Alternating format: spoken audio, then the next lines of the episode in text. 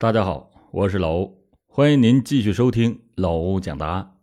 这马上又到了一年一度天猫双十一大优惠的时候，现在听友们就可以先点击音频下方的小黄条领取超级红包，最高可以领到一千一百一十一元的金额。下面咱们言归正传，开始讲案。今天的案件来源：邢达、严永伟。雇佣杀手杀死生意场上的竞争对手，这种令人毛骨悚然的情节，经常是出现在电影、电视、小说等文艺作品当中。今天老欧给你讲个发生在辽宁大连的一起轰动全市的雇佣杀手持枪杀人的特大案件。位于大连市中山区三八广场附近的雨家骨头馆。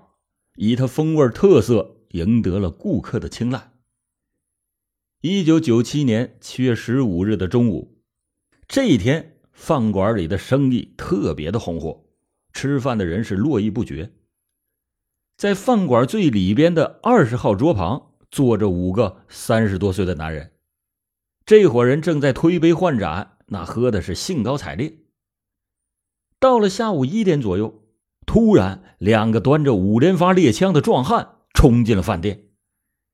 当时吃饭的人们不约而同的就停住了手和口，吃惊的望着这两个不速之客。二十号桌旁的五个男人也看到了这两个人，由于素不相识，只是好奇的目视着这两个人的行踪。那两个端枪的壮汉就像是冲锋陷阵的勇士。根本就无视满屋子顾客的诧异、惊恐、敌意的目光，径直的就朝着最里边的二十号桌冲了过去。正当二十号桌旁的五个人感到莫名其妙的时候，两个壮汉已经是持枪逼住了他们。接着，只听大喝了一声：“都给我站起来，不许动！”那五个人身不由己的站了起来，砰砰砰。两支枪同时就射出了罪恶的子弹，对面一个人的胸口顿时就出现了一个大洞，血流如注，扑通的一声倒在了地上。另一个人的胳膊上也中了一枪，疼的是嗷嗷直叫。其他的人吓得是或者钻到桌子底下，或者是往旁边躲闪。这枪声一响，饭店里立时就乱了营。吃饭的顾客和服务员慌作一团，有的跑进厕所里，有的跑到厨房里，有的大多数都挤向了大厅的角落，也有的在寻找可以用作武器的东西，准备和凶手较量。那两名歹徒也没敢停留，端着枪匆忙的就离开了饭店。在他们身后，死者伤者的鲜血淌出几米远。顾客们有的盯着杀人凶手的去向，有的急忙报警，有的就帮助两个中枪者送往医院去抢救。两名杀人凶手提着枪出了雨家骨头馆以后，就沿着门前的安阳街向东跑了过去。到了南北总向的永昌街口，就钻进了一辆等候在那里的出租桑塔纳轿车。这个车随即先向南。然后沿着育才街向东驶去，不一会儿就逃的是无影无踪。报警的电话打到了公安机关，市局刑警支队的领导带领着侦查技术人员迅速的就赶到了现场，在市局领导的指挥下，开展了现场勘查和走访调查的工作。现场在抢救两名遭枪击者的过程当中，已经是面目全非，掀倒的桌椅、摔碎的杯盘、洒落的酒和菜汤，以及死者流淌的鲜血，更使现场严重遭到了破坏。通过技术人员细致的勘查现场，甄别提取了各种痕迹物证，先后找到了三枚猎枪弹壳和部分弹丸等罪证。侦查员们又分头了询问死者的同伴、饭店的工作人员，也走访了杀人凶手逃离时沿途的群众。到了下午两点多钟，桂林派出所的民警在走访当中查明了杀人凶手逃离时候乘坐的出租轿车的车号，局领导当即指示市内各区的交警、巡警在路面上查堵这辆桑塔纳出租车。为了预防持枪杀人凶手仍然在车上，还要求各单位在堵截的时候采取必要的安全措施。随着查堵命令的落实，一张无形的大网很快就结成了。下午三点多钟，沙河口区公安分局的巡警。在大连搪瓷厂附近的路面上发现了这辆桑塔纳轿车，并且果断的把其截获。但是车里拉的已经不是那两个杀人凶手，而是搭车的乘客。刑警支队的干警火速的前往，很快把司机带回队里审查。司机说什么也不承认拉过两个持枪的歹徒，但是这个车的车号、车型、颜色以及司机的特征。都和凶手所乘坐的那辆出租车完全的符合，这绝对不应该有错误。那么究竟是司机和杀人凶手有关系不肯承认，还是害怕承担责任而不敢承认？经过对司机情况的调查，认为后者的可能性大，必须尽快的促使司机说出杀人凶手的下车位置以及去向，以争取追击的时间和战机。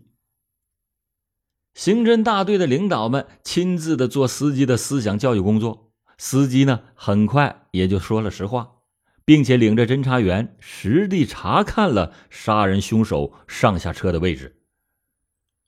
根据这个司机介绍，那天中午乘车的是三个人，有一个人提着一个大的牛津布的旅行袋，里面装满了东西。他们对三八广场的地形也不熟悉。全靠着手提电话里面对方的指引，才找到了雨家骨头馆的位置，并且在东边的永昌街口停了车。他们就叫司机稍微等候一下，就提着旅行袋下了车，朝着雨家骨头馆走了过去。大约过了五六分钟以后，三个人又提着旅行袋上了车，叫司机赶快开车走。后来在二七广场南侧，三个人提着旅行袋下了车。他们在车上有许多的对话，并且使用了手提电话，说话明显是沈阳、鞍山一带的口音。这杀人凶手和死者素不相识，他们对大连的地形又不熟悉，又是明显的沈阳、鞍山一带的口音，所有的这些情况就表明，这起案件是一起雇佣外地杀手作案的特大持枪杀人案。雇佣外地杀手杀人是侦破难度较大的案件，因为公开露面的凶手是外地人，又和被害人没有关系，很难找到他们。雇佣外地杀手的本地雇主也是不到杀人现场，既没有作案的时间，也没有痕迹物证，不抓到杀人凶手，就很难拿到雇主的证据。在新刑诉法已经实施。对证据要求比较严格的情况下，不能指望通过审查本地雇主嫌疑人来进行破案。然而，雇佣外地杀手来大连作案，那也不是一件简单的事儿。雇主需要给杀手安排食宿、交通工具、向导、枪支、凶器，需要摸清被害人的活动规律，或者是指定时间的准确位置。还得设法让杀人凶手认准了目标，以免打错了人等等。所有的这些工作，一个人是很难完成的，往往都需要帮手。下这样大的决心，花费这样大的精力做这样的事儿，雇主必然要和被害人有着较大的利害关系。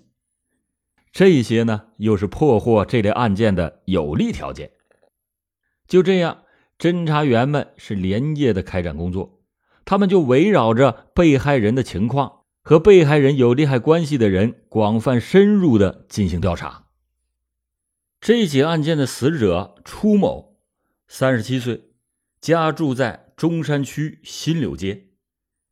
他被一枪击中了左胸，心脏都被打碎了，左腿上也有枪伤，显然。他是这次袭击的主要对象。胳膊被打了一枪的伤者，当时是站在他身边，很可能是跟他沾了光。这个初某一九八三年的时候，因为抢劫等罪被判处了死刑，缓期两年执行，然后送到新疆劳动改造。以后呢，又改判了十七年的有期徒刑。在一九九二年办理了保外就医，回到了大连。回来之后，他干过空车配货，倒卖过海产品，在社会上呢也不甘寂寞。只要提起他的绰号“大烟”，不少人还都知道他。这几年来，跟他闹过矛盾，或者是有种种利害关系的人，也实在是不少。有一些人的矛盾那还很大，利害关系也很深。侦查员们就对这些人逐人的进行调查，在和出某有利害关系的嫌疑人的名单当中，张琴义的名字。引起了刑警的格外注意。这个人原名叫张新琴，外号呢叫小五。他和被害人出某是同案，一九八三年被判处了无期徒刑，并且也同时送去新疆劳动改造。后来经过改判，减期，也是在一九九二年回到了大连。就在九二年的春天，他和七次杀人。三十多次持枪抢劫的李汉元、史连生等人拉上了关系，并且成了朋友。就在四月十二日的夜晚，他带着李汉元、史连生去新浪娱乐宫和朋友吃饭。在这个席间，话不投机，和朋友争吵起来，朋友就打电话来叫了一群帮手，把他给打的是头破血流。这杀人成性的亡命之徒李汉元哪能受得了这个气呀？就立刻跑去张琴义家里拿回来一支五连发的猎枪，朝着对方就扣了扳机。眼看着一起血案就要发生，然而由于李汉元不熟悉这种枪的性能，所以连扣了几下扳机却没有打响。原以为就要毙命的人们忽然就醒悟过来，冲上去拼命的就夺下了李汉元手里的枪。李汉元余怒未消。没过几天，就查清了打他人的身份，并且发誓他要一个一个的全部干掉。但是六天以后，李汉元、史连生等八个人被刑警支队一举抓获，这就等于救了那些人的命。新浪娱乐宫事件的第二天，负责打击流氓恶势力和团伙犯罪的刑警支队六大队就知道了这件事并且着手查处。张琴义是这一事件的当事人，又是李汉元所用枪支的窝藏者，理所当然的，他就成了抓捕的目标。然而，张琴义已经带着和他平居的女人夏兰逃离了大连。张琴义是否回了大连？七幺五案件能否和他有关系？刑警支队一大队、六大队。充分的就利用过去对张琴义等人的工作基础，进一步的开展了侦查。经过调查，在众多和死者出某有利害关系的人当中，张琴义的分量是越来越重。原来，出某出狱回到大连以后，在海港南关岭一带干起了空车配货的生意。这是一种靠着威胁等手段争夺了市场就能多挣钱的生意。张琴义曾经帮助楚某干过。一九九五年，张琴义自己也办理了营业执照，名正言顺的开启了配货中心，并且挤走了楚某。